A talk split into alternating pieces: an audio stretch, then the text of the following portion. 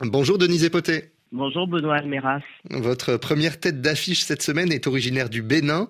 Euh, Médard Agbayazon est ingénieur informaticien. Il a fondé à Cotonou et à Porto Novo des laboratoires de fabrication numérique. Il préside aussi le réseau francophone des Fab Labs d'Afrique de l'Ouest, un réseau à l'initiative de Make Africa, salon de référence de l'innovation africaine, dont la quatrième édition s'est tenue à Abidjan.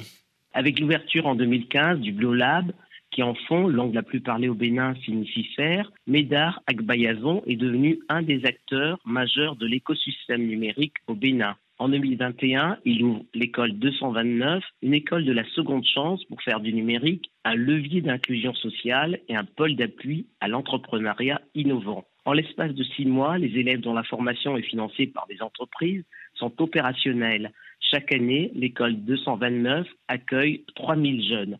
Fort du succès de cette initiative, l'ingénieur a été porté à la présidence du réseau francophone des Fab Labs d'Afrique de l'Ouest, qui regroupe 30 laboratoires de fabrication numérique basés au Bénin, au Burkina Faso, en Côte d'Ivoire, au Mali, en Mauritanie, au Sénégal, au Togo et en RDC. Pour accélérer la création numérique sur le continent, qui selon lui se caractérise par faire plus avec peu, en 2018, Médard Agbayazon crée Make Africa, une fête de la science avec des ateliers de découverte et des conférences sur la créativité où durant deux jours, adeptes des technologies venues d'Afrique et d'Europe fabriquent, partagent et apprennent comment le numérique peut révolutionner l'éducation, la santé, l'environnement, la culture et l'agriculture. Après trois éditions à succès au Bénin, les makers se sont donné rendez-vous à Abidjan où a été lancé le projet international Tiers-lieu édu, une formation des enseignants du continent sur le numérique.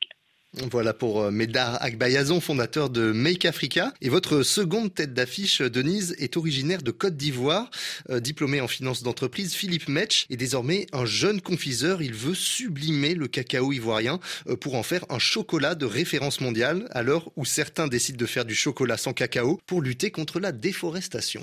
Et le pari est en passe d'être gagné, car pour sa première participation au Salon du chocolat de Paris, le chocolat noir de Philippe Metch a été remarqué pour l'ancien directeur général adjoint de l'usine familiale de transformation de cacao, qui a parcouru le monde pour approfondir ses connaissances sur la fabrication du chocolat, cela confirme la justesse de son choix. Pour sa production, Philippe Mej a créé un écosystème positif qui profite à tous les acteurs de la chaîne de valeur. Il s'approvisionne auprès de producteurs de la région d'Azaguier, dans le sud de la Côte d'Ivoire, dont la rémunération est deux fois supérieure au préfixé par le Conseil Café Cacao. 10 des 12 employés de la chocolaterie sont des femmes. Le cacao a été introduit en Côte d'Ivoire non pas pour être consommé, mais pour permettre aux paysans d'en vivre. En produisant du chocolat de qualité, en s'inspirant des saveurs culinaires africaines, Philippe Metch entend réinventer le chocolat made in Côte d'Ivoire.